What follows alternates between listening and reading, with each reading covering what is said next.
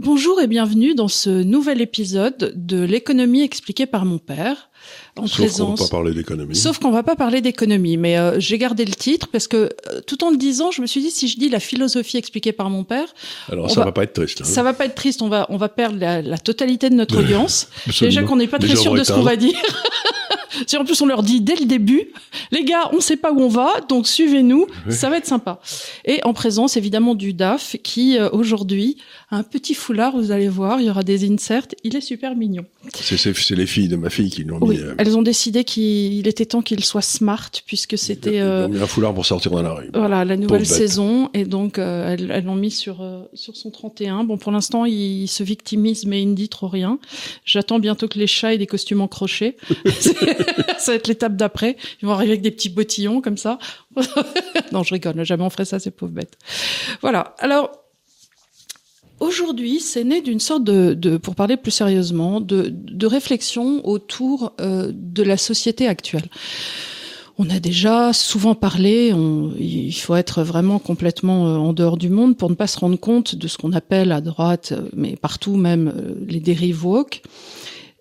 Ce qui nous amène quelque part aussi, et pas simplement à essayer de considérer les, racines philosophiques quelque part de, notre civilisation.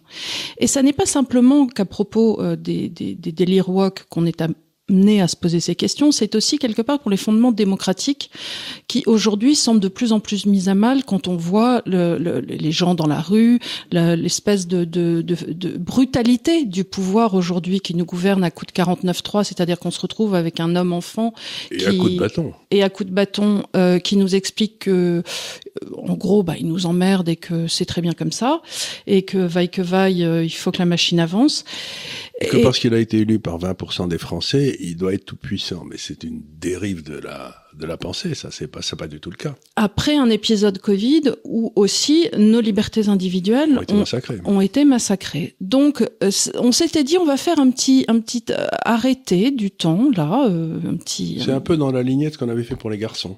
Voilà, un peu dans la lignée de ce qu'on avait fait pour les garçons. Et Charles avait envie de vous parler quelque part de ce que Toynbee appelait les idées missionnaires Les ou idées missionnaires. Voilà. Alors, les idées missionnaires, Toynbee, vous savez, c'est un, cet historien britannique euh, qui vivait dans les années 30, qui avait été très impressionné par la guerre de 14, euh, à juste titre, et qui a écrit un livre qui s'appelait euh, Study of History, c'est-à-dire, et qu'on a traduit en français, qui existe, qui est disponible partout, qui s'appelle L'Histoire. Et c'était une, une espèce de réflexion sur la liaison entre les civilisations, les religions, au travers du temps, et il disait qu'émergeait de temps en temps une idée, des idées révolutionnaires. Alors, il, les idées révolutionnaires qui avaient émergé depuis longtemps, si vous voulez, c'était bon, le christianisme, puis euh, les dérives du christianisme. Je vais en parler. Puis la dernière, puis ensuite, par exemple, la religion musulmane. C'est une idée, c'est véhicule des idées missionnaires aussi. Donc, euh, et là, je voudrais vous parler des des deux qui ont, qui ont façonné une civilisation. Euh, le premier, c'est le christianisme, avec la primauté de l'individu sur le groupe. Vous savez, on en a souvent parlé ici. On a dit, c'est, c'est, Dieu ne sait compter que jusqu'à un. C'est la vieille, c'est, la vieille astuce. Et à partir de là, à partir du moment où Dieu ne sait compter jusqu'à un, on est tous égaux dans l'œil de Dieu. Il y a Saint Paul qui dit, il n'y a plus de juifs, il n'y a plus de païens, il n'y a plus de femmes, il n'y a plus d'hommes. On est tous égaux dans l'œil de Dieu. C'est-à-dire, c'est l'égalité de tous les hommes à partir de là, vous arrivez à la notion qu'on doit tous être égaux aussi devant le droit, ce qui est parce que puisqu'on est égal dans l'œil de Dieu, donc on a les mêmes droits, et donc le droit doit être le même pour tous. Donc on arrive au libéralisme avec Locke. Et puis, euh, comme l'homme est à la fois bon et méchant, le mal passe en chacun d'entre nous, c'est une notion, une vieille idée du christianisme. Beaucoup de tribus pensaient que eux, c'était le bien, et que la tribu d'en face, c'était le mal. Donc on leur mettait sur la gueule parce qu'ils le méritaient bien, quoi. C'était. Et du reste, euh, l'autre n'avait pratiquement pas d'âme. Non, non. Et, puisque c'était un barbare, il était toujours dans les grandes. Et on appelait barbare, ça vient du grec parce qu'il parlait comme les, vous savez, les barbares. C'était les, les, Perses qui parlaient avec un petit peu. À ce compte-là, il faudrait aussi tous les Hollandais. Hein. Les Hollandais, oui, c'est une maladie. C'est un cancer de la gorge. C'est une maladie de la gorge, le Hollandais. Mais enfin, ça, c'est autre chose. On peut pas faire.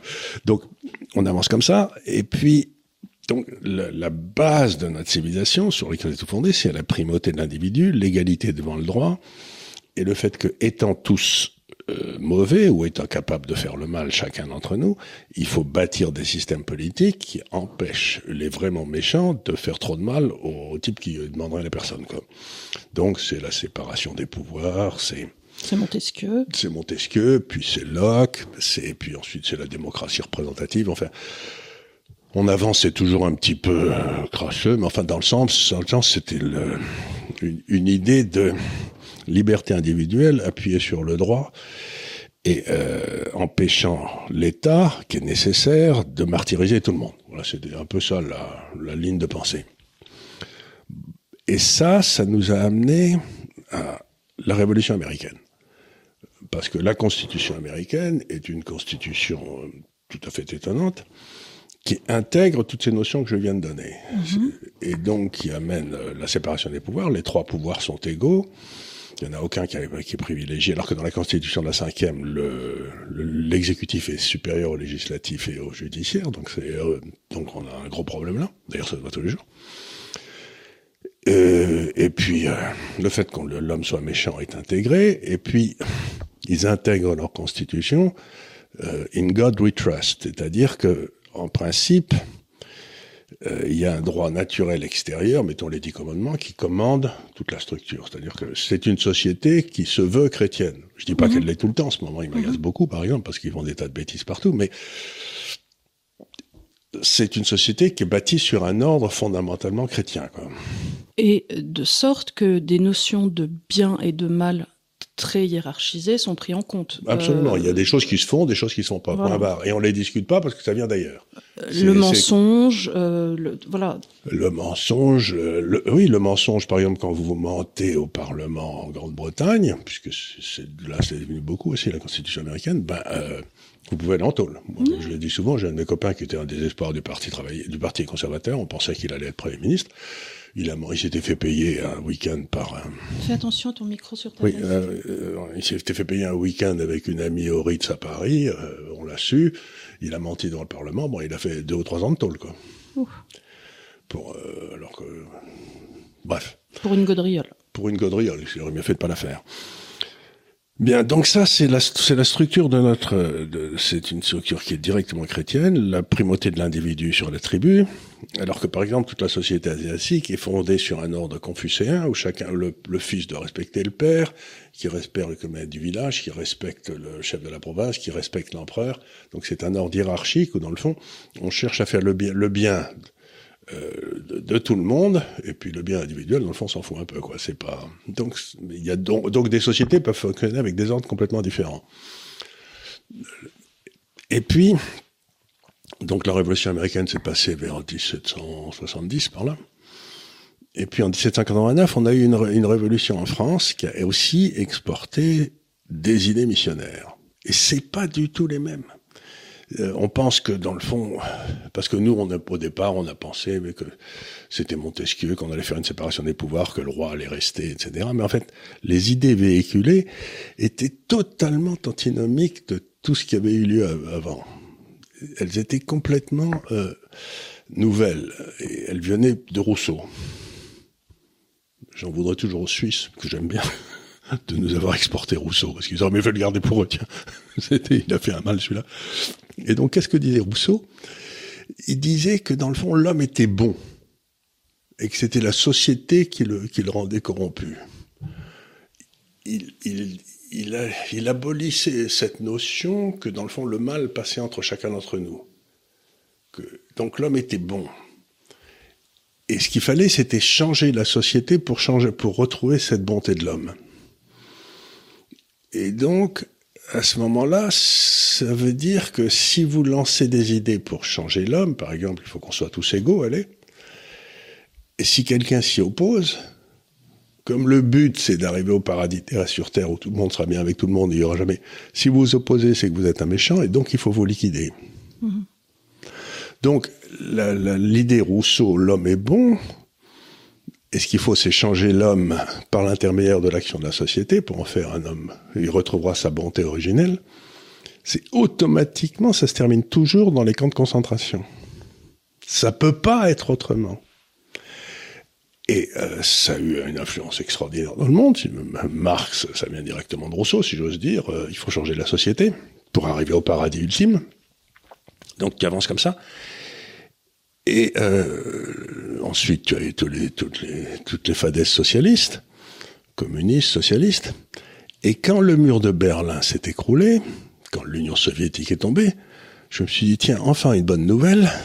Maintenant, tout le monde sait que les idées de la Révolution française sont mauvaises oui. et qu'on va pouvoir passer à autre chose. Viciées. Euh, étaient viciées, on va pouvoir passer à autre chose. Et donc, j'ai pensé que les idées de la Révolution française étaient finies, quoique bon, quoi, c'était une idée qui allait disparaître, comme a disparu, je sais pas quoi, le, la croyance en, au, en feu, au feu magique ou j'en sais rien.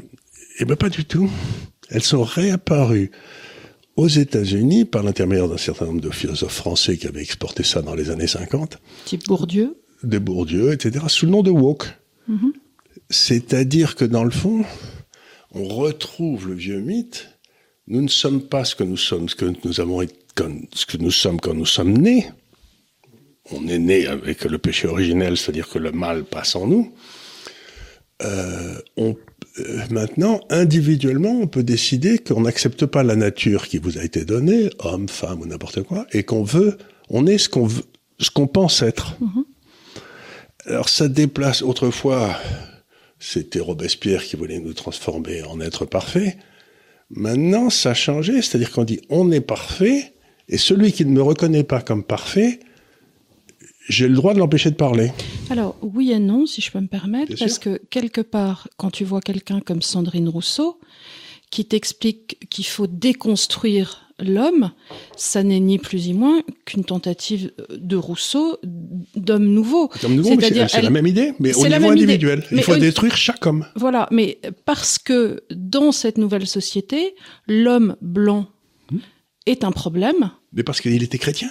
Oui, et donc lui, il convient de le déconstruire. Tu es une femme euh, noire ou une femme arabe, tu n'as pas de problème dans leur reconstruction. Tu ne dois te reconstruire quelque part que si tu es un homme blanc. Et, et tu remarqueras que l'homme blanc, cisgenre, l'homme blanc, cisgenre, etc. par définition, il est bâti sur une structure chrétienne. Dans nos sociétés, oui. Mais il y en a pas d'autres ailleurs. Oui, ben non. Donc, la, la raison pour laquelle l'homme blanc a dominé le monde, c'est qu'il avait cette structure qui appelait à l'amélioration individuelle. Et donc, il fallait que tu bosses le plus possible, que tu fasses le bien autour de toi. Et c'est ça qui a amené à cet extraordinaire. Et, et, tu étais libre de le faire en plus. Donc ça allait de pair avec la liberté. Tandis que l'effort euh, libéral, constitution américaine, Locke, Montesquieu, c'est de permettre à chaque homme d'être le plus libre possible. Et l'effort de la Révolution française, c'est d'interdire à chaque homme d'être libre parce que ça lui permettrait d'être différent. Mm -hmm.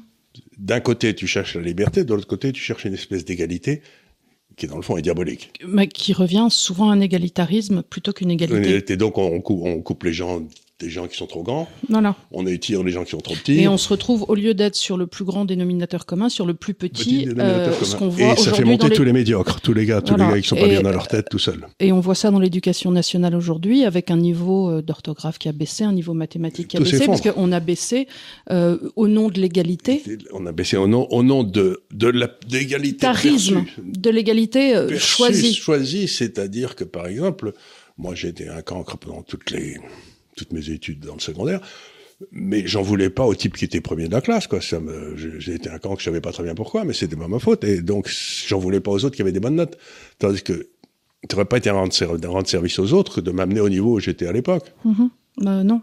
J'étais pas celui qui devait déterminer le niveau de la classe, parce que, donc, ce que je veux dire par là, c'est qu'il faut bien se rendre qu'il y a une différence absolument essentielle entre la Révolution française qui cherchait comme but ultime l'égalité en changeant l'homme, c'est-à-dire en lui enlevant le fait qu'il était unique, puisque c'est ce qu'a montré l'ADN par exemple, il n'y aura jamais un autre Charles Gave dans l'histoire, euh, d'ailleurs Emmanuel Gave non plus, euh, que ce soit bien ou soit mal, mais il n'y en aura jamais un autre, c'est pareil. Ouais, ouais. Et de l'autre côté, des gens qui veulent absolument que je ressemble à tout le monde que je ferme ma gueule, etc. Donc c'était une bifurcation totale, et à ma stupéfaction, j'ai vu réapparaître les ennemis de la liberté, cette fois-ci dans le camp de la gauche. Ils ont souvent été à gauche. Hein. Ils ont souvent. Il y avait une partie de la gauche qui était euh, qui était comme ça, mais euh, dans, le camp de la gauche, et je vois avec stupéfaction, par exemple, des journalistes de gauche aller euh, dans le monde de la gauche. Ils sont souvent journalistes. Quoi. 98% des journalistes ont voté pour Biden aux États-Unis, donc c'est pour te dire qu'ils sont plutôt du côté gauche, quoi. Et qui réclament la censure. Mm-hmm. Parce que la liberté de parole, ça va avec la branche de gauche. Euh, avec la branche de gauche, je veux dire, avec le libéralisme, avec la, la, liberté de penser, avec Locke, avec Montesquieu, tout ça, c'est la liberté de parole. Avec Rousseau, vient automatiquement empêcher le gars qui est pas d'accord avec toi de parler, parce que lui, il est méchant. Toi, tu mm. sais ce qui est bon, et lui, il est méchant. Donc, on a, je croyais que ça avait disparu, qu'on allait retourner vers un monde, c'est ce que disaient ceux que, euh, enfin, euh, Fukuyama, c'est ce qu'il disait Fukuyama, il disait Revel on rentre disait ça aussi. Revel, euh, qui a vécu, Jean-François Revel, dont on a parlé ici, on a fait une émission sur lui, euh, qui était donc un, un, penseur libéral qui écrivait beaucoup bah, après la chute du mur de Berlin et, et, sur. il ne revenait pas d'ailleurs. Et, et, et, et quand on voit ses écrits, il était persuadé qu'on allait au contraire vers un monde de libéralisation de la parole et qu'il n'y aurait plus cette espèce de hiérarchie idiote euh, dans les médias. Et quand il l'a vu réapparaître après en disant, euh, euh, je, moi, lui, il pouvait, on pouvait pas, on pouvait pas l'empêcher de parler parce qu'il était arrivé à tel niveau de notoriété mm. que sa parole passait. Mais quiconque suivait Revel ou, disait du bien de Revel était immédiatement black, blackboulé par tous les gars autour mm. qui étaient l'ancien. Donc il est, il est resté cette structure autoritaire du marxisme rousseauisme en France, par exemple, dans l'université, qui a littéralement empêché tous ceux qui étaient, qui étaient de l'autre bord de parler. Et puis maintenant, on se retrouve dans un monde où euh, la parole s'arrête. C'est-à-dire qu'il y a, y, a, y a que eux qui ont le droit de parler, et ils disent des choses complètement inintéressantes parce qu'ils disent tout la même chose. Parce que s'ils se mettaient à dire quelque chose d'autre, ils seraient immédiatement expulsés aussi. Et alors c'est drôle parce que euh, cette sorte de relativité qu'ils induisent, qu'ils introduisent dans ce qui est la vérité, maintenant arrive même aux sciences. C'est-à-dire que quand tu regardes des débats de ces gens-là dans ces émissions, c'est dans l'air, c'est ce soir, je sais pas quoi, euh, il n'est pas rare de voir des, des, des économistes euh, qui, qui, tiennent des propos euh, sur la dette, sur la structuration de la dette, sur voilà, et on va leur dire ah oui mais ce sont des sciences dures. Euh, Or, il faut être plus souple que ça quelque part. Vous n'avez pas à mettre vos, vos, visions. Tu dis mais ça, ça n'est pas ma vision, c'est une réalité. Il, il, existe une telle chose encore que les mathématiques, que 1 et 1 font 2, que 3000 milliards de dettes ont une conséquence sur la charge de la dette. Et euh, à force de relativité consubstantielle à leur message, ils, ils, ils n'arrivent même pas à regarder des réalités en face, puisque tout, tout est susceptible d'être bougé dans les lignes de la volonté. Voilà, ce que tu dis est très important, c'est-à-dire que une, la branche libérale euh, et la branche euh, rousseauiste se séparent parce que dans la branche libérale, il y a des concepts qui ont été donnés qui que nous n'avons pas développés. Par exemple, les dix commandements. Il y a des réalités objectives sur le bien et le mal. Donc, on, on peut analyser le monde scientifiquement pour essayer d'en trouver les lois dans la branche subjective, là, de Rousseau, etc., euh, les lois ne peuvent pas exister puisque la réalité n'existe que dans le cerveau de chacun individuellement et c'est lui qui détermine ce qu'est la réalité. Par exemple, j'ai décidé que j'étais une femme aujourd'hui. Bon, bah, très bien, tu as décidé que tu étais une femme. Mais ça ne veut pas dire que tu es une femme objectivement. Mais on se retrouve donc dans un monde, et ce que je dis toujours, c'est que la branche de Rousseau, il n'y a, il n'y a pas de, si j'ose dire, je vais, je vais, sans doute dire une bêtise là, mais le seul tort de Hitler, c'est d'avoir perdu la guerre, parce que il n'y a pas de bien ou de mal objectif. C'est dans le fond ce que tu veux qui détermine, que c'est toi qui détermine ce qui est le bien ou le mal. Attends, là tu m'expliques. Chez Rousseau. C'est toi qui détermine oui, ce qui est le bien. Ça. Voilà, c'est toi qui tu détermines que dans le fond ce que tu veux toi, c'est le bien et tu veux le bien pour tout le monde aussi, mais c'est toi qui détermines ce qui est bien ou mhm. mal. Alors que la détermination morale du bien ou du mal dans la branche euh, est faite en haut. C'est-à-dire mhm. qu'il y a, il y a un droit naturel, il y a un Dieu qui existe, il vous a dit vous ferez pas ça, vous ferez pas ça. Par exemple, le droit, l'un des dix commandements, c'est tu ne tueras point. D'ailleurs, ça a été mal traduit, mais c'est en fait tu ne commettras pas de meurtre.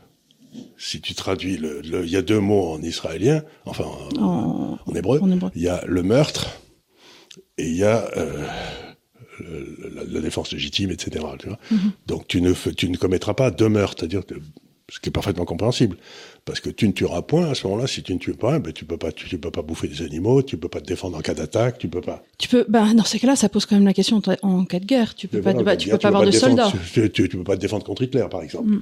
Donc, ce que je veux dire par là, c'est que d'un côté, il y a une espèce de droit naturel qui trouve sa source dans une réflexion religieuse qui la précède, tu vois, qui est bien avant, bon, c'est mettons le judéo-christianisme, et dans l'autre, ben, c'est toi qui décides de ce qui est bien et ce qui est mal. Donc, il n'y a rien qui détermine ce qui est le bien et le mal, sauf Ta propre subjectivité ta et propre subjectivité relativité. et celui qui est au pouvoir en ce moment qui décide ça c'est bien, ça c'est Mm. mal. Et Donc, donc, Orwell et Rousseau. Tu vois, Orwell, c'est lui qui décide, ou, ou- Pol Pot, et c'est euh, la liberté, c'est l'esclavage, la démocratie, c'est la dictature. Tu vois, tu changes le sens des mots, et en changeant le sens des mots, tu finis par euh, plus personne ne comprend rien.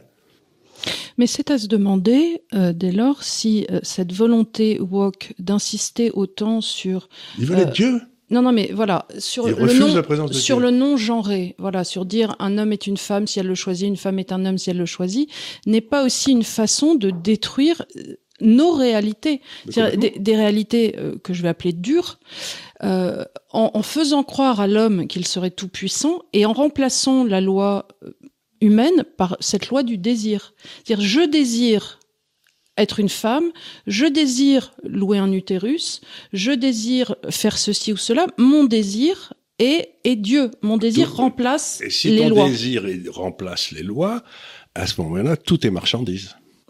Voilà, c'est là où on arrive dans notre deuxième point. Bon, tout La est marchandise. réification. La réification, par exemple, du corps des femmes, etc.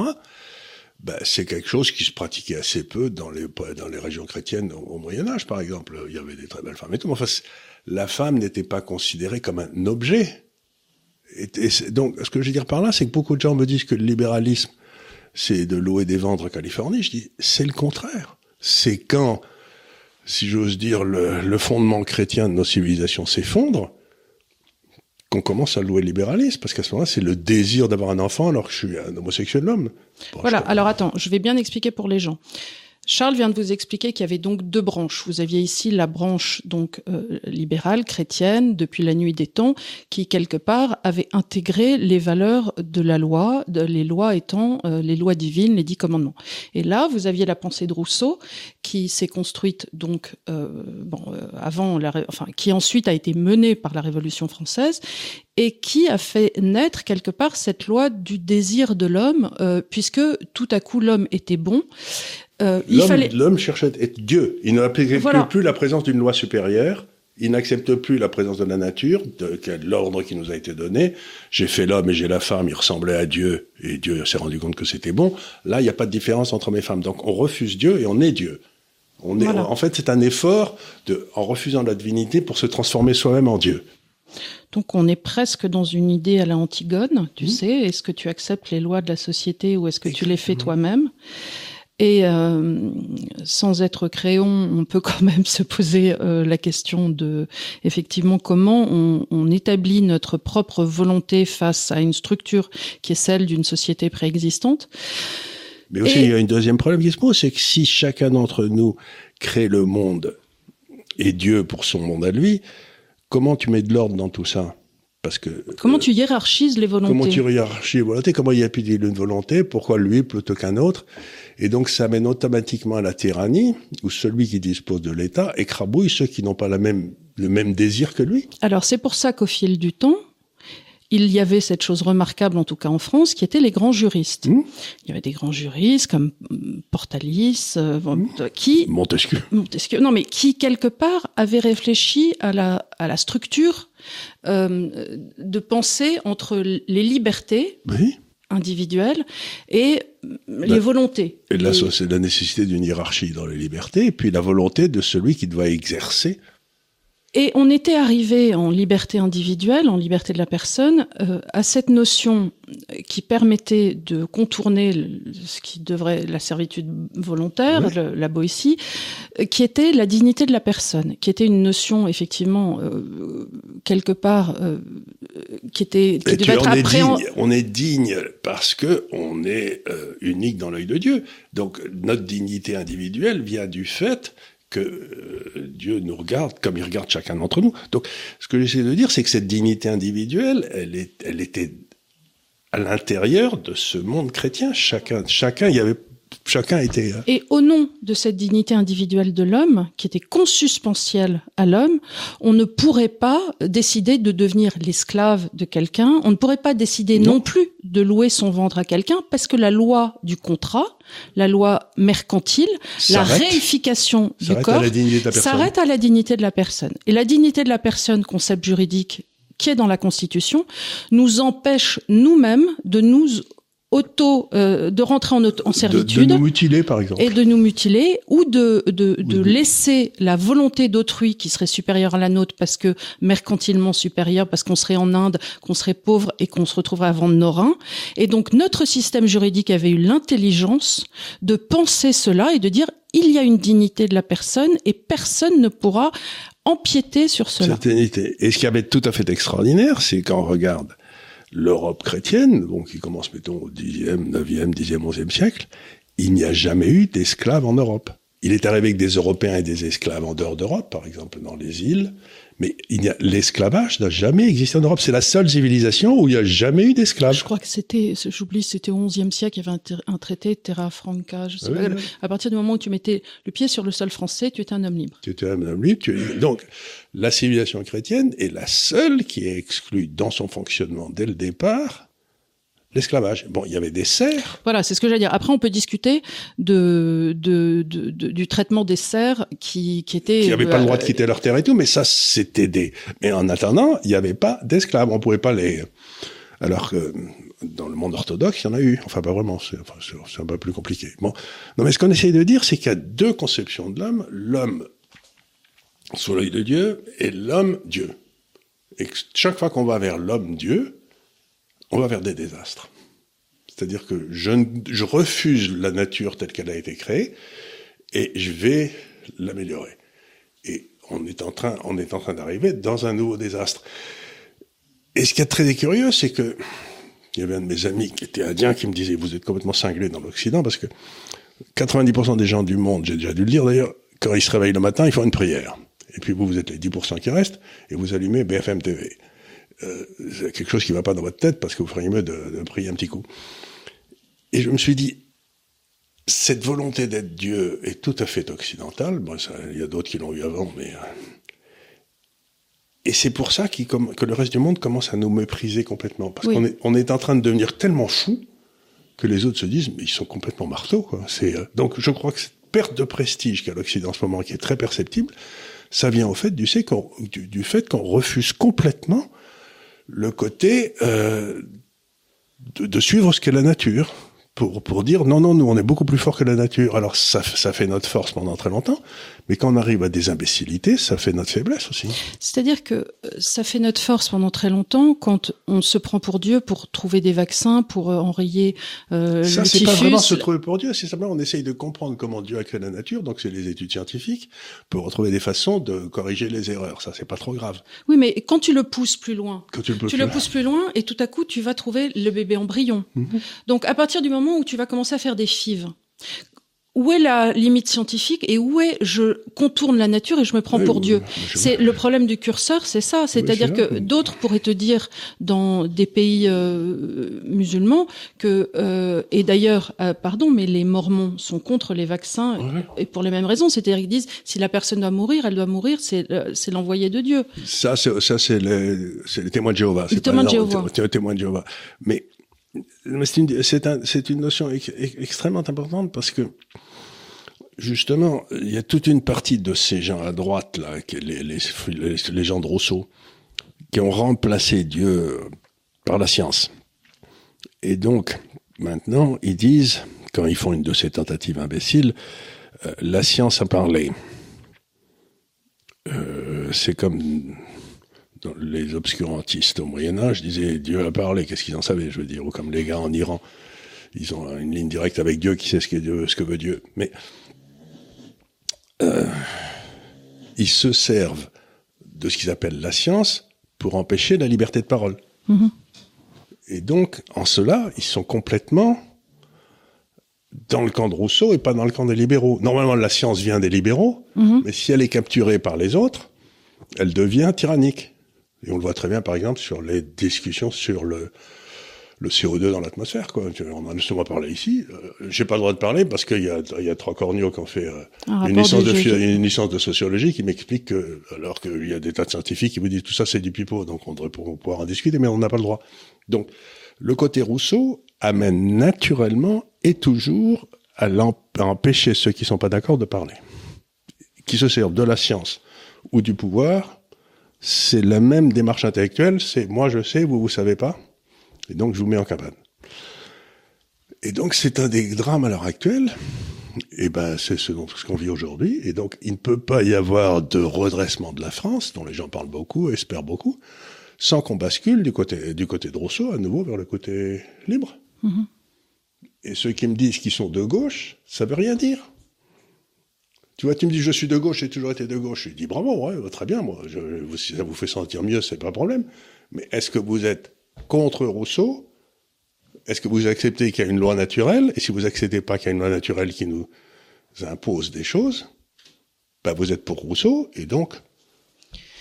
Mais est-ce que tu crois pas alors. C'est intéressant ce que tu dis parce que ça veut dire que, euh, en définitive, ce dont on parlait la semaine dernière, c'est-à-dire que de plus en plus la gauche devient intolérante, c'est-à-dire les Rousseau n'acceptent plus la moindre contradiction est complètement intolérante, ce qui fait que tous les gens qui étaient un peu au milieu, qui se disaient d'une gauche jaurétienne, Bloom, ce que tu veux, disent bah oui, moi je me trouve de gauche, mais sauf que comme ils respectent l'ordre naturel, qui est une femme est une femme, euh, et euh, le libre arbitre, le, libre choix, euh, ils se retrouvent un peu orphelins parce qu'effectivement tous ceux qui sont là-bas, c'est-à-dire qu'ils sont complètement trompés. Ils ont pensé que Rousseau était de gauche, alors que Rousseau c'est le père de toutes les de tous les totalitarismes. Moi, je prétends que la Révolution française a été la matrice de tous les totalitarismes. On l'a vu par exemple dans ce film où on montrait la Vendée, c'est là on, on, grillait, on noyait, on mettait, on faisait des, livres en peau d'enfant. Enfin, je veux dire, il n'y a pas une truc qu'a fait ensuite le nazisme et le communisme que n'avait pas fait la Révolution française. Quoi. Donc la matrice de toutes les révolutions, vous n'avez pas le droit de penser parce que vous pensez mal. Et ça a été la Révolution française. Et que aussi, ce qui est très important, c'est qu'à chaque fois, ils avaient un modèle de l'homme nouveau, mmh. le citoyen nouveau, qu'on a vu ensuite dans les jeunesses hitlériennes et, et, et dans le petit de livre refaire rouge. que le, le, Dieu avait loupé son coup en faisant l'homme, qu'il fallait, qu'il fallait qu'on se mette au boulot et qu'on fasse mieux. Et Mao l'a fait ensuite. Les hommes devaient être habillés comme ça, avoir des vélos comme ça, avoir un enfant, et tout était normé, normé, pensé pour toi. Donc, donc ça devient, ça amène la pensée de Rousseau amène automatiquement au totalitarisme et à la tyrannie. Et, et, euh, et ben c'est ce que Revel, qui disait à peu près la même chose, mais enfin appelait la tentation totalitaire. Mm-hmm. C'est-à-dire que la gauche a une tentation totalitaire innée, alors que la, la droite chrétienne ne peut pas. Oui, puisqu'on respecte l'individu. Puisqu'on respecte l'autre comme étant égal. Donc, et, donc les gens, il y a toute une série de gens en France qui ne peuvent pas ne pas se sentir de gauche parce que mon Dieu, c'était c'est bien porté dans les salons mais euh, il ferait beaucoup mieux de se rapprocher de leurs origines chrétiennes, ils seraient beaucoup plus à l'aise. Oui, le problème c'est que quand tu dis des gens de gauche, il y en a plein qui n'ont pas d'origine, enfin qui ont des origines chrétiennes de fait, puisque quand tu es euh, quand tu es de région ou quoi que ce soit en France, tu es euh, chrétien euh, de par tes ancêtres. Mais qui eux, si tu ne, si eux ne le sont pas ou eux ne l'ont pas vécu, c'est voilà, c'est là où peut-être où. Mais il faut bien que les gens se rendent compte qu'il n'y a encore une fois que de que de révolte individuelle contre cette espèce d'ordre tyrannique et euh, qui prend des formes différentes. Mais si vous encore une fois, moi j'ai cru que la Révolution française était morte avec l'Union soviétique, et ben pas du tout. Elle est en train de revenir avec des, des oripeaux encore plus horribles. Et alors, quelque chose dont on parlait euh, juste avant, c'est euh, ce besoin surtout de cette, de, ce mouvement issu de Rousseau, de se servir de la notion de bien commun pour euh, nous taper dessus quelque part. Alors ça, c'est un peu leur, leur ça, terreau central. C'est leur terreau central. Alors, revenons encore une fois à ce dont on a discuté ici. Vous avez souvent expliqué que les mots ont leur sens. hein. Que quand les mots changent de sens, les royaumes deviennent ingouvernables, disait Confucius. C'est une vieille idée chinoise. Donc, l'idée du bien commun vient de, la- encore une fois, de la religion catholique. Et pendant longtemps, la chrétienté, il y avait la religion catholique et le pouvoir exécutif qui était fait par un roi, hein, le roi, etc. Et donc, ce que devait faire le roi, c'était de promouvoir le bien commun de son royaume. C'est-à-dire qu'il ne devait pas de gouverner pour son intérêt personnel, il devait essayer de trouver une espèce d'équilibre pour que les gens dans son royaume soient le plus heureux possible ou le moins malheureux possible, tu vois, parce qu'à l'époque, c'était plutôt le moins malheureux possible, parce que la vie, c'était pas rigolo. Donc, cette notion du bien commun est une notion profondément chrétienne. Donc, le roi doit parfois prendre des décisions difficiles pour certains de- d'entre nous, de façon à assurer le bien commun du reste de la population. Bon. Par exemple, il faut couper le cou aux, je sais pas, aux assassins ou aux voleurs, parce qu'il n'y avait pas de prison à l'époque, donc on ne pouvait pas les entretenir, donc on les liquidait. Bon. Et cette notion est complètement inhérente à l'idée chrétienne du gouvernement, c'est-à-dire que tu gouvernes ta légitimité pour gouverner, c'est que tu veux faire le bien commun de ton peuple. Donc c'est un truc, euh, c'est compréhensible d'ailleurs. Et là, depuis quelques années, nos ennemis, toujours les mêmes, ceux qui sont du côté de Rousseau, etc., ont décidé de s'emparer de cette idée et d'en retourner le sens. Parce que qu'est-ce qu'avait créé le monde libéral? Il avait créé des libertés individuelles. C'est-à-dire qu'on avait par exemple euh, le droit de réunion, le droit d'aller gueuler, le droit de syndicaliser, le droit, tout ça, c'était des droits qui venaient du fait que bah, il y avait eu des discussions, on s'était mis sur la gueule, puis on avait trouvé, on il y avait une série de libertés individuelles, l'égalité devant l'enseignement, je sais pas, des trucs comme ça. Et ils ont dit, ben, on va se servir du bien commun pour liquider ces libertés individuelles. Parce que le but des gens de Rousseau, c'est toujours de nous atomiser au maximum, qu'on se retrouve tout seul et qu'on puisse plus s'appuyer les uns sur les autres, par exemple en famille, ou dans les villages, ou dans des comités, etc., pour résister. Parce que le but, c'est de résister. À partir du moment où tu réussis à détruire les libertés individuelles, tu te retrouves qu'avec des atomes, toi, tu as le pouvoir et tu peux donc les écraser. Et euh, ce qui se passe à ce moment-là, tu, détruis les libertés individuelles. Et j'ai vu ça apparaître, mais en pleine lumière, ça m'a stupéfait au moment de la crise du Covid. D'un seul coup, ils ont dit, pour le bien commun, on va vous empêcher de sortir, on va vous coller des choses dans le sang. Donc vous savez, non, c'est pas ce que c'est, etc. Donc ils nous ont fait toute une série de trucs. Vous allez être payé alors que vous n'allez pas travailler, etc. Donc ils se sont servis de cette vieille idée chrétienne qui venait du camp opposé pour détruire les libertés qui sont dans le fond la seule façon qu'on a de résister contre eux. Et je me suis dit, vain Dieu, encore une fois, une trahison du logos, tu sais, c'est, tu te retrouves devant Orwell, le bien commun, c'est de détruire vos libertés individuelles. Mais Oui. non, mais, mais non, mais non, mais non, mais c'est ce qu'ils ont fait. Avec un culot qui dépassait l'entend- l'entendement. Je me suis dit, mais enfin, et ma liberté individuelle, moi, je veux aller à la messe le dimanche et je vous emmerde. Et si, et si pendant une, euh, pendant 20 siècles, quand il y avait une épidémie, on faisait des processions pour demander pardon à la Vierge Marie, ben, euh, les gens se sentaient pas plus mal pour ça, quoi. C'est, euh, non, non, on n'avait plus le droit de faire de procession, on n'avait plus le droit d'aller à la messe, etc. Donc, ils ont détruit toutes nos libertés individuelles. Ils ont détruit un nombre de petits commerces incroyables. Parce que les petits commerçants, c'est souvent l'endroit où se niche le début de la rébellion. C'est toutes les révolutions en France, en France, ont commencé dans un café, quoi. Parce que, avec trois gars qui Rue de gueulaient Rivoli, oui. rue de Rivoli, ou je sais pas, oui, c'est ça, dans le quartier latin en général.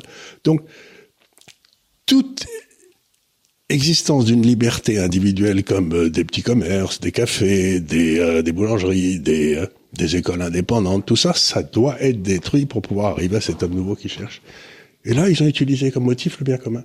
Donc, moi, j'étais obligé de me faire vacciner parce que j'aurais pu contaminer une vieille dame qui, est- qui était là.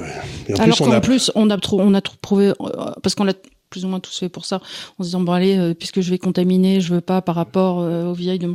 Alors, euh, en fait, zéro c'est pas vrai du tout. Pas vrai du tout. C'est pas vrai du tout. Et les gens qui nous le donnaient, en particulier Merck, savaient qu'une fois qu'on avait, qu'on avait été vacciné, on continuait à le donner, mais ça ne les a pas empêchés de nous mentir.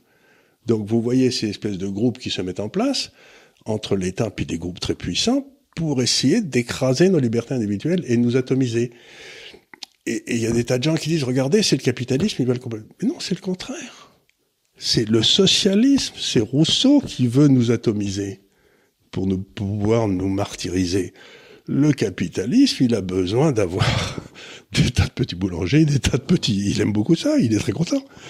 Et après, euh, il faut pas que l'État soit capturé par des groupes qui cherchent à détruire les petits boulangers pour vendre du pain, mhm. du pain, du pain d'usine. Mhm. Donc, il me semble qu'il y a dans la compréhension française l'idée que Rousseau est bon et que nous on est mauvais, alors que c'est exactement le contraire. Ce qui a amené tous les désastres, tous les massacres, les Cambodges, tout ça, ça a toujours été les partisans de Rousseau. Et les gens disent, ah, moi, je suis Rousseau, mais je suis, mais euh, le libéralisme, par contre, c'est très mal. Mais foutez-moi la paix, foutez-moi bien la paix, c'est le contraire. Ce qu'il faut bien voir aujourd'hui, c'est que euh, cette réification du ventre des femmes, par, exemple, pour la GPA, euh, le, ou du corps des femmes, la publicité, du corps des femmes et ainsi de suite, ça n'est pas un, une libéralisation, ça n'est pas de l'hypercapitalisme, c'est au contraire cette tentative de création d'hommes nouveaux, de sociétés nouvelles, qui, qui n'auraient ni père ni mère qui est cher aux gens comme Pierre Berger. Voilà. Euh, c'est ces gens-là.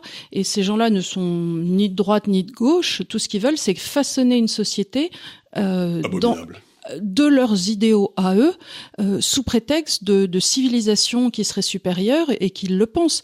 Et euh, c'est absolument contraire. Vous ne verrez jamais un chrétien qui dirait oui, c'est formidable de louer le ventre des femmes, parce qu'on a encore une fois cette notion de, de, de respect de l'individu et surtout de, non-commercialisation des corps. C'est complètement... Euh...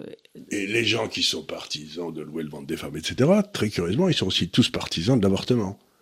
Alors que les, parce que ben, le, droit, c'est quand même de protéger le plus faible, donc il y a toute une série de gens qui sont dans le camp de la liberté, qui disent ben, le plus faible, c'est peut-être celui qui est dans le ventre de sa mère que rien ne défend. Donc il y a aussi, donc on voit bien que le plus faible dans le, dans, dans le contrat, là, c'est la femme de Goa qui se retrouve à louer son ventre. À louer son ventre et à jamais voir le petit qu'elle a mis au monde. Et jamais voir le petit et personne lui peut apprendre des, des, des traitements hormonaux euh, qui vont probablement lui amener un cancer du sein dix ans plus tard et personne lui demande son avis parce que c'est un mari qui lui demande de faire une toutes ferme. Toutes les usines où on faisait à ça, à bébé, elles étaient en Ukraine. Oui.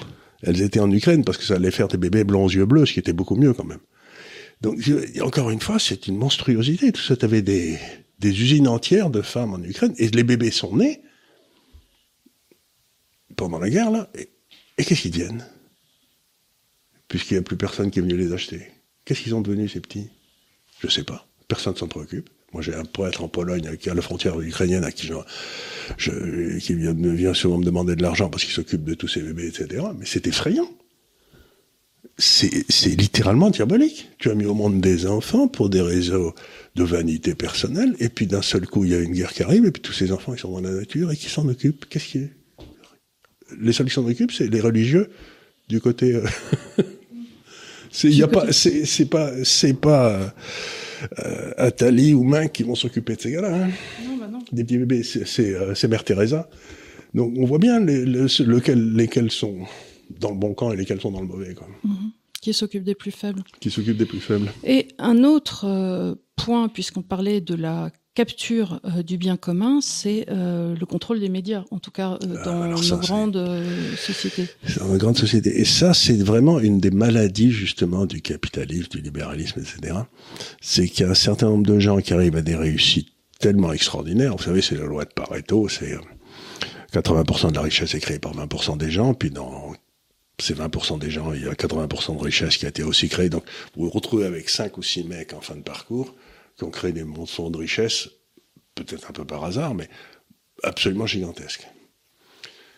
Donc ils sont à un niveau où ils se croient investis d'une mission, la plupart d'entre eux. C'est très visible avec un gars comme Bill Gates.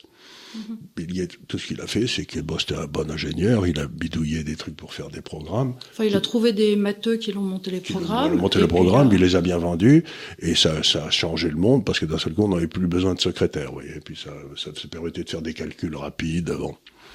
Très bien. Mais maintenant, il a une espèce de situation de monopole sur tous ces programmes dans le monde. Donc il a des rentes absolument gigantesques qui touchent chaque année. Et du coup, cet homme, qui est pas plus intelligent qu'un autre, hein, se met à avoir des idées sur la façon dont le monde doit fonctionner. Par exemple, il dit euh, il faut pas qu'il y ait plus de 500 millions de monde sur Terre parce que sans ça, euh, il y en a trop. Et puis, euh, les femmes ne devraient pas avoir trop d'enfants. qui lui a donné la compétence pour... Euh, et, puis, il a été élu par personne. Il a pas... Et donc, il tombe naturellement dans le, dans le camp des gens de, des gens de Rousseau, Il faut faire un homme nouveau. Et donc vous avez une alliance parfaitement naturelle entre ces gars-là et tous les cinglés qui veulent changer l'homme et changer la femme, etc. Il y a l'autre qui ronfle, là, ça fait plaisir. dans un état, là, À parler philosophie, ça le tue. c'est pas, pas son truc. Quand même. Et, et, et, donc, on voit tous ces gens-là qui, dans le fond, se disent, mais il faut que j'influence la société parce que si je suis aussi riche, c'est certainement que j'ai quelque chose à dire, quoi. Or, moi, j'en ai connu tout un tas de ces gars-là si j'ose dire, il y en a beaucoup, mon expression favorite, qui sont des porte-avions à moteur de Vespa. C'est pas parce que vous avez gagné plein de pognon que vous êtes un grand esprit. Vous avez gagné plein de pognon parce que vous avez gagné plein de pognon. Mais ça ne veut pas dire que vous êtes supérieurement intelligent. Non. Ça peut être le cas. Ou que vous sauriez régir une société. Ou, ou que votre idée, c'est que les idées que vous avez sont les bonnes pour élever les enfants, ou j'en sais rien. Donc, mais comme ils sont vaniteux comme tout, ils achètent les médias, qui sont pas très chers, puis en plus acheter un journaliste ça coûte rien. Ils sont, c'est grotesque même à quel point c'est bon marché. J'ai jamais essayé, mais enfin on m'a raconté. Euh, et puis vous savez, vous achetez tous les médias, puis au bout d'un certain temps, il y a ce que Berkoff appelle la réalité qui se profile, c'est-à-dire qu'il y a deux sortes de journalistes en France euh, ceux qui sont honnêtes intellectuellement et ceux qui ont un boulot. Les autres, ils n'ont pas de travail, quoi. Donc vous vous retrouvez avec Berkoff qui est tombé par hasard à, Sud Radio, que toute une petite radio personne n'en entendait parler, et puis qui en a fait un truc. Euh, mais euh, c'est parce qu'il y a eu une erreur de une erreur de surveillance, si je veux dire. c'est un blurp de l'histoire. C'est un blurp de l'histoire. Ils ont essayé de mettre ensuite le gars qu'ils avaient viré de je sais plus où pour le remplacer. Bourdin. Bourdin, mais il fait 3000 vues, donc il intéresse pas. Euh, mais donc, de temps en temps, il y a une erreur de casting comme ça. Bon, on a mis Berkoff au mauvais endroit. Mais il faut bien se rendre compte que tous les gens qui ont là, ce sont euh, ils, ont la, ils ont la marque du collier autour du cou, quoi. Et donc, ils ne peuvent pas ne pas véhiculer les thèses de Rousseau. Ouais. Parce que, puisque c'est, c'est, c'est surhomme. C'est, tous ces gars-là, on pense qu'ils sont des surhommes parce qu'ils ont réussi. Mm-hmm. Ils tombent dans le péché de Lucifer, quoi. Bien sûr, de vanité. De vanité, de l'orgueil. Et donc, ils se disent, bon, ben maintenant, je vais forcer les autres à faire ce que moi je voudrais qu'ils fassent. Puisque je sais mieux que tout le monde. Puisque la meilleure preuve que je sais mieux que tout le monde, c'est que j'ai gagné plein d'argent. Mais attends, c'est un an de séquiture. C'est pas parce que tu gagné plein d'argent que tu sais mieux que tout le monde. Tu as gagné plein d'argent, ce qui te permet d'acheter les gars qui parlent. Mais ça veut pas dire que tu es compétent. Pour ça. Et ça, quelque part, ça a très bien marché pendant longtemps. Et puis l'Internet l'a fait sauter. Ils ont essayé de contrôler l'Internet, on l'a très bien vu aux États-Unis avec les GAFA, etc. Mais la simple existence d'un truc comme l'Institut des libertés montre qu'ils sont en train de perdre. Oui. Ce que je trouve extraordinaire, c'est que toi et moi, on puisse venir discuter comme ça tranquillement des sujets qui nous passionnent et que ça intéresse d'autres gens. Alors que eux, personne ne les regarde. Oui, non. Personne ne les regarde et euh, donc Enfin, cela dit, personne ne regarde, mais ils ont tous les médias principaux. Ils ont tous les médias principaux, donc logiquement, c'est pour ça qu'on a fait cet appel pour le groupe Quasar la semaine dernière, mais tu avais les chiffres de combien l'État donnait, oui. Oui, alors j'avais les chiffres de combien l'État donnait aux, euh, attends, c'est dans mes photos, euh, aux différents organes de presse. Donc. D'ailleurs, le simple fait que l'État paye des organes de presse est une trahison invraisemblable de la liberté de la presse. Il n'y a aucune raison. La liberté de la presse un, un, un implique l'indépendance financière de la presse. Ou vous, vous réussissez à vous vendre et vous êtes indépendant, ou vous réussissez pas et vous devenez dépendant de l'État. Donc quand je vois l'argent que donne, donne-moi les chiffres, c'est incroyable. Alors, je vais donner les principaux. Xavier Niel, qui a donc 43% du groupe Le Monde, ça veut dire Le Monde, Télérama, Courrier International, le Huffington Post, France Afrique et Nice Matin, c'est 6 433 000 de 262 euros. Alors, on va prendre les, Bernard Arnault avec le Parisien touche 1,8 million. Donc, tu, vois comment Bernard Arnault a besoin d'un million huit. Il touche ensuite aussi sur les chaînes de télévision qu'il peut avoir, ou j'en sais rien. Quoi. Patrick Drahi avec Libération, 1 million, 1 million 24. Euh, et François Pinault avec Le Point, on est à, presque un million. Donc tous ces gars-là reçoivent de l'argent alors qu'ils sont alors qu'il pourrait le faire en danseuse. Enfin, ils pourraient mettre leur, leur fonds propres, c'est-à-dire mettre, comme on dit en anglais, euh, mettre sa bouche. Enfin, là. Et, encore, ils ont encore des, certains d'entre eux ont encore des journaux que les gens lisent, etc. Mais quand je vois des trucs comme l'opinion, euh, euh, la, la, Croix, l'Humanité, qui reçoivent des centaines de milliers d'euros alors qu'ils n'ont pas un lecteur, si c'est pas de l'achat d'influence ah oui, c'est du public rédactionnel. mais c'est honteux, ça veut dire que... Donc la première des choses que devrait faire un gouvernement libéral en France, si jamais il arrive, ce dont je doute d'ailleurs, non mais il devrait supprimer France Inter, il devrait supprimer la, il devrait supprimer toutes les subventions C'est même pas libéral, c'est juste un, un, gouvernement de bon sens, parce que déjà on n'a plus les moyens. Est-ce qu'on peut rappeler qu'on est 3 000 milliards de dettes? Bon, donc simplement un gouvernement de bon sens devrait dire tous les frais inutiles. Mais pourquoi on devrait donner des aides à la presse? Soit votre titre tient debout, les gens l'achètent, soit bye bye, au revoir. Destruction créatrice. Quand ça, quand ça arrive à une fabrique textile en Normandie, euh, personne ne vient euh, continuer à, faire, à, faire, des produits dont personne ne veut. Et sous que les journalistes ont le, ont je ne sais quel droit. et du coup, quand vous allez, j'ai lu aussi quelque chose. Euh, il y a toute une série de gars qui n'ont jamais de politique important, qui n'ont jamais été invités sur France Inter. Mmh. Ils sont complètement euh, des gars parfaitement euh, qui, ont, bon, mais personne n'est jamais invité sur France Inter. C'est toujours les mêmes. C'est toujours les mêmes. Mais, par exemple, quelqu'un comme euh, comment s'appelle-t-il celui qui a quitté euh, euh, Le Pen, qui a monté son mouvement là. Euh, Philippot. Philippot, bah Philippot en 15 ou 20 ans d'expérience politique en France, et il a eu des responsabilités importantes, et il a monté un mouvement, mon Dieu, qui tient la route.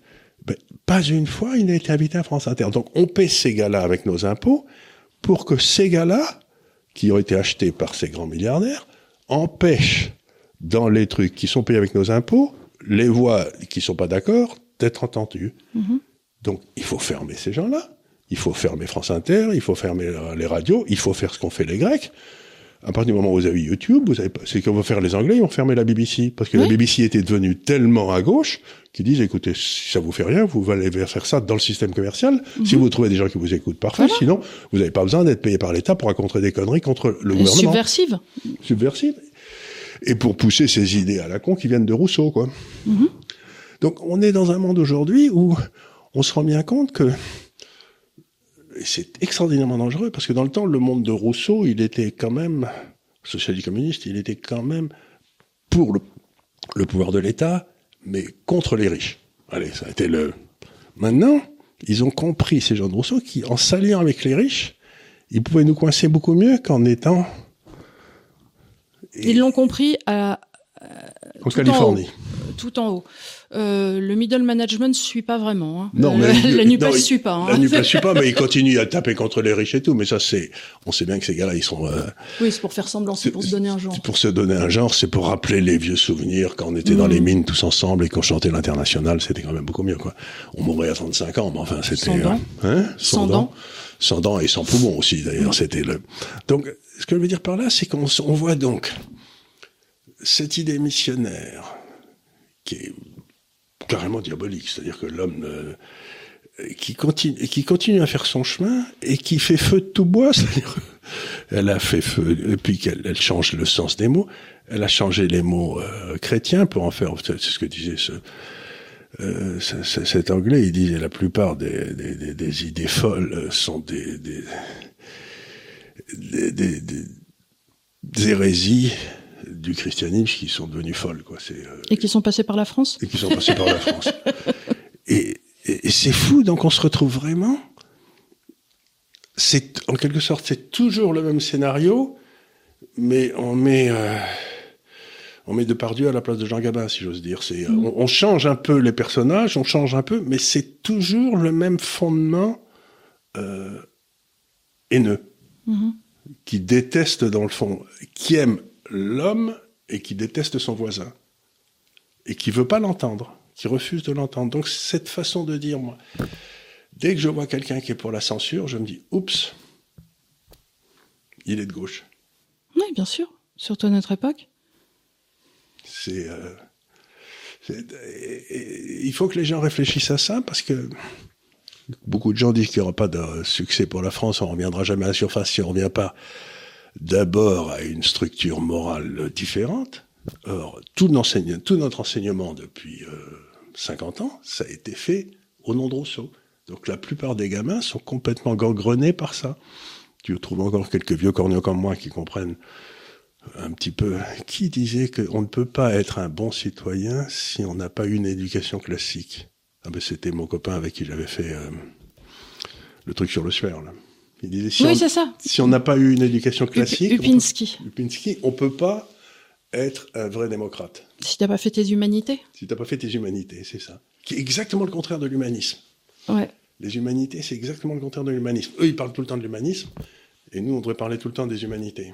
Les gens oubliaient ce que c'était faire ces humanités. Oui. Oui. Mais c'est un mot qu'ils nous ont pas encore volé. Oui, ouais, c'est vrai. Donc tout ça, c'est donc on vous a parlé un petit peu, c'est un peu décousu, mais il y a quand même là-dessous des espèces de de, rivières profondes qui sont là et qui nous ont irrigués pendant des siècles. Et il faut comprendre ce qu'on est en train de faire, quoi. Sinon, sinon, on s'en sortira pas. Il faut remonter à la, à la, cause première, disait Aristote. la cause première, c'est où tu crois l'individu, où tu crois. Où tu, où, tu, où tu, crois tu veux un collectif. Où tu veux un collectif. Et Avec tout ce que ça comporte comme dérive. Euh, possible. Possible de, de, Par exemple, le Confucius, le, le monde de Confucius où il faut respecter l'empereur et tout. Le problème qu'ils ont eu dans leur histoire tout le temps, les Chinois, c'est l'empereur fou. C'est Mao, qui d'un seul coup décide de tuer la moitié des gens. Et comme il faut respecter l'empereur, qu'est-ce que tu fais? Eh ben, euh, Dans un système euh, de la Ve République, avec euh, un gamin élu, avec qui est, qui est en tout cas fou, je ne sais pas, mais compétent avec un point d'interrogation, euh, on peut se demander euh, si on n'est pas dans un système euh, à la Confucius de l'empereur fou de cette année. De Gaulle avait fait une, une constitution, aussi curieux que ça paraisse, qui était confucéenne, c'est-à-dire avec une primauté totale de l'exécutif. Évidemment, mais trop pensé pour lui, c'est-à-dire trop pensé avec la dignité de la fonction qui était la minute où vous ne me voudrez pas, vous ne me voudrez plus, je m'en vais. Si tu enlèves cette, cette dignité morale... ça devient la dictature légalement, hmm. ce qu'il a fait de la cinquième permet la dictature. Tout à fait. Et on est en train d'y arriver. Voilà. Et c'est pour ça qu'il faut réfléchir, parce que les dictatures, depuis un certain temps déjà, sont des dictatures qui viennent toujours de Rousseau et de la gauche. Mhm. Pour moi, c'est ça l'idée essentielle, c'est que la gauche est naturellement liberticide. Voilà. Écoutez, je pense que nous avons un très joli mot de la fin. Euh, c'était non, c'était pas du tout décousu. Je trouve que nos propos ont été amenés euh, les uns euh, après les autres. Tu c'était des très bons développements. Donc c'était un petit peu voilà pour faire notre opposition entre euh, l'homme individu et euh, le collectif euh, qui veut votre bien et qui vous réduira en esclavage. Donc euh, faites votre choix, camarades. Faites votre choix, c'est de, de, la servitude volontaire, disait la Bruxelles. Voilà, de la servitude volontaire. Écoutez, j'espère que ça vous aura intéressé. surtout, surtout, n'hésitez pas à nous mettre des petits pouces, des, je sais Posez des questions. Posez des questions, on essaiera d'y répondre. Et la semaine prochaine, je pense qu'on fera une émission de questions, l'émission de questions mensuelle. Donc je vais ouvrir euh, une chronique aussi, enfin un poste euh, un peu plus loin pour que vous puissiez les poser. Et on vous dit euh, donc avec le DAF et Charles à la semaine prochaine et merci beaucoup de nous avoir suivis. Merci. Merci.